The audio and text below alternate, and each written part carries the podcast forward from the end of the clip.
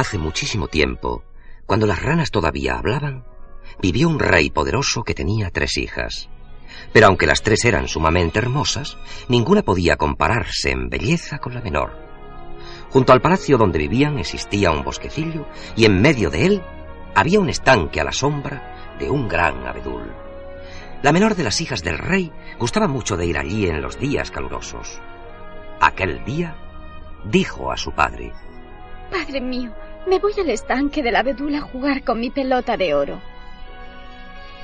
Eh, ve, hija mía, ve, pero, pero ten mucho cuidado y no la vayas a perder, porque se trata de un regalo que te hicieron las hadas cuando naciste y es muy valioso. No temas, padre mío, tendré mucho cuidado. Y dicho esto, la princesita se marchó cantando esta canción. La tarde es clara, el cielo está azul, con mi bola de oro me voy a la fuente del abedul. La tarde es clara y el cielo azul. Qué bien se está aquí. Descansaré un poquito y luego me pondré a jugar con mi pelota de oro. Hola, ranita verde. ¿Cómo estás hoy? Muy bien, princesita. ¿Y tú? Muy alegre y contenta. Qué tarde tan bonita, ¿verdad? Croac, croac. Sí, princesita, pero mucho más bonita eres tú. Croac, croac. Pero sucedió que jugando, jugando, la pelota de oro de la princesita cayó al estanque. La princesita la siguió con la mirada, pero no pudo evitar que su bola dorada se hundiera en el fondo del agua, por lo que se puso a llorar y a llorar en la orilla del estanque. En aquel momento oyó que alguien la llamaba. Era una rana grande. ¿Qué te pasa, hija del rey? ¿Por qué lloras? Lloro por mi bola de oro, que acaba de caérseme al agua y no la puedo coger. Yo podría ayudarte, pero tendrás que concederme un favor a cambio. Te daré lo que me pidas. Solo quiero una cosa, que seas mi amiguita, que me dejes sentarme a la mesa contigo, que pueda comer en tu platito de oro con tu cucharita de plata y limpiar mi boquita con tu servilletita de seda. E incluso dormir en tu camita de nácar con sus blancas sábanas de encajes y bordados. Sí, ranita, todo te lo concedo. Te prometo ser amiga tuya. Pero sácame la pelota del fondo del estanque, pues es un regalo de las hadas. Cuando la princesita recuperó su precioso juguete, pensó, Vaya capricho estúpido el de esa rana. Querer ser amiga de la hija del rey. ¿Cómo va a ser mi amiguita si es una rana? No será nunca mi compañera. Yo pertenezco a la familia real y ella a la de los sapos. Además, no puede ser. Ella está siempre croando, croando, crac, crac, crac. Menuda lata me iba a dar noche y día. La rana, muy alegre, tras haberse zambullido en el agua, volvió a salir de ella y se puso a saltar alegremente. Luego dijo, Princesita, ¿estás contenta de haber recuperado la pelota de oro? Sí, ranita, muy contenta. Gracias por haberme ayudado. No olvides tu promesa. No, no la olvidaré. Pero ahora tengo que volver a palacio porque se está poniendo el sol. Ya pasaré por aquí otro día. Espera, me voy contigo. Voy a hacer mi maletita y te acompañaré.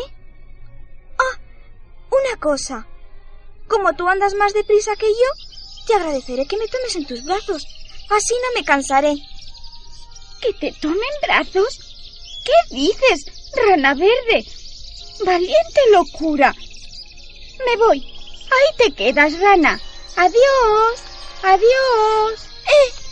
Un momento. ¿Dónde vas? Esto no es lo que hemos acordado. Llévame contigo, pues has prometido ser mi amiguita. Croac, croac. La princesita no hizo caso y se marchó jugando con su pelota de oro que lanzaba al aire una y otra vez y la recogía en su faldita de raso.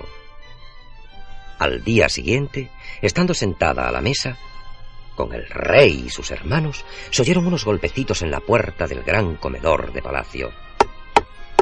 Eh, ¿Quién llama? Abridme la puerta. Soy una amiguita de la menor de las princesas. Hija, ve a la puerta y ábrela, pues se trata de una amiguita tuya. La princesita no reconoció al principio la voz de la rana, por lo que se levantó y abrió.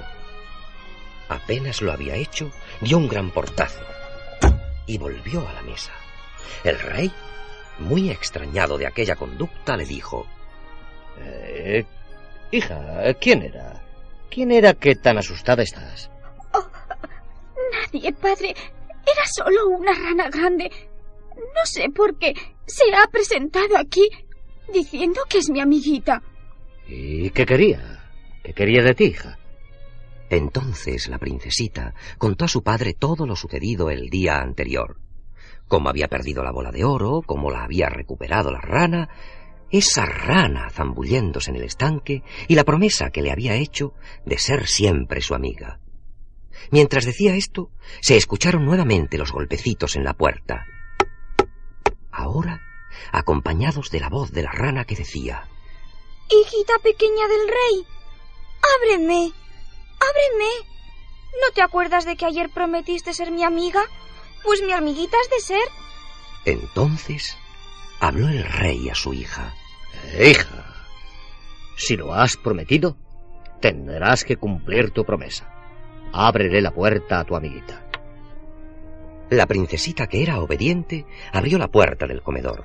Y apenas lo hizo, la ranita empezó a dar saltos de júbilo y de un brinco se posó en el regazo de la princesa a la par que decía Princesita, quiero comer en tu plato de oro con tu cucharita de plata Ponme anudadita al cuello tu servilleta de seda azul para que no me manche la barriguita. Come tú conmigo. La princesita trataba de hacer cuanto le pedía la rana, pero desde luego se veía claramente que estaba haciendo un gran esfuerzo. La rana no tenía buenos modales en la mesa. Comía demasiado deprisa, haciendo ruido con la lengua, hablaba mientras bebía y se mostraba bastante impertinente. Esa era la verdad. Cuando acabaron de comer, la princesita dijo a su padre un poco entristecida. Padre mío, ¿me das permiso para que me retire a mi habitación? Estoy tan cansada. Mm, sí, sí, hija. Puedes retirarte, pero... Pero, ¿qué harás con tu amiguita? Pero antes de que la princesita pudiera contestar, la rana exclamó. He comido, he bebido y ahora tengo sueño. Princesita, llévame contigo a tu habitación y dormir en tu camita de oro y nácar. No, no, no quiero. Nunca dormiré junto a una rana. Pero el rey se enfadó mucho y dijo a su hija, Hija mía, las promesas hay que cumplirlas siempre, aunque no nos guste. No desprecies a tu amiga porque sea una rana, sobre todo teniendo en cuenta que te ayudó una vez. Está bien, padre mío. Obedeceré. Anda, Ven conmigo. La pobre princesita cogió a la rana de la mano y se dirigió a su alcoba. Entró y tras haber cerrado la puerta, la ranita le dijo Princesita, amiguita mía, tengo mucho sueño. Mira, yo te diré lo que vamos a hacer. Yo me acostaré en el centro de la cama y tú en un ladito.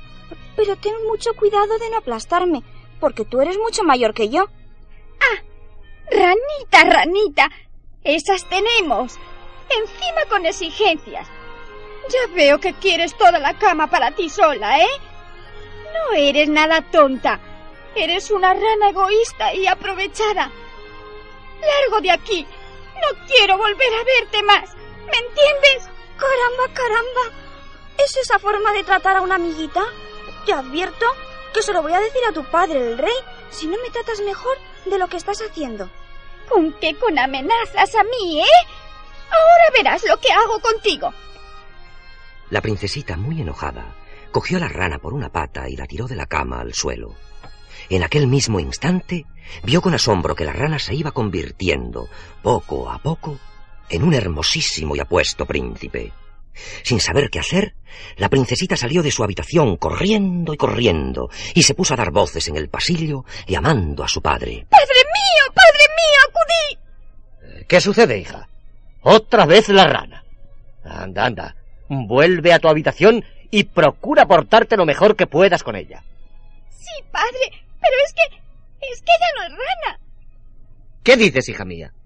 Que ya no es rana. ¿Qué enigma es ese? No te entiendo. Venid, padre mío, y lo entenderéis enseguida. Mirad junto a la cama. ¿Qué hace este joven aquí? ¿Qué hace aquí en mi palacio? En las habitaciones de la princesita, mi hija. ¿De dónde ha salido? Padre, es la rana que se ha convertido en príncipe. Oh, padre mío, permitidme que sea mi esposo. Concederle mi mano. Así se hará, hija mía, pero... Pero escuchemos el relato que este joven príncipe tendrá sin duda que hacer para explicar este maravilloso portento.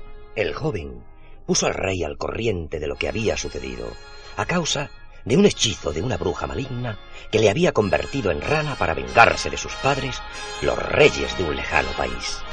Tras este relato, se celebraron las bodas, se casaron y fueron tan dichosos que nunca, nunca hubieron en la tierra príncipes tan felices como aquellos.